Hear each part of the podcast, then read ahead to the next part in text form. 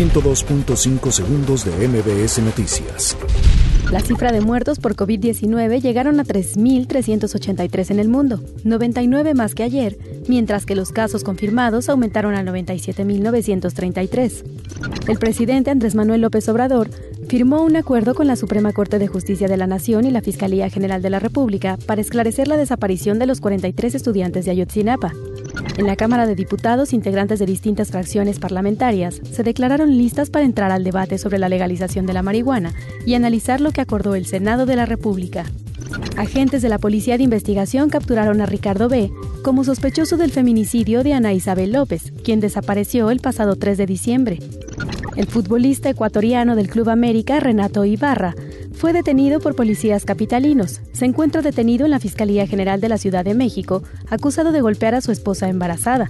El gobierno de la Ciudad de México buscará que presupuestos de alcaldías sean más equitativos. El gobierno de México pidió a la Confederación Nacional de Cámara de Industriales retirar el amparo contra el etiquetado de alimentos. El Instituto del Fondo Nacional de la Vivienda para los Trabajadores presentó el Sistema de Información Infonavit, plataforma digital cuyo objetivo es mejorar la comunicación con la sociedad y fortalecer la transparencia.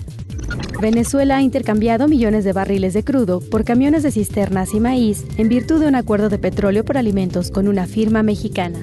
102.5 segundos de MBS Noticias.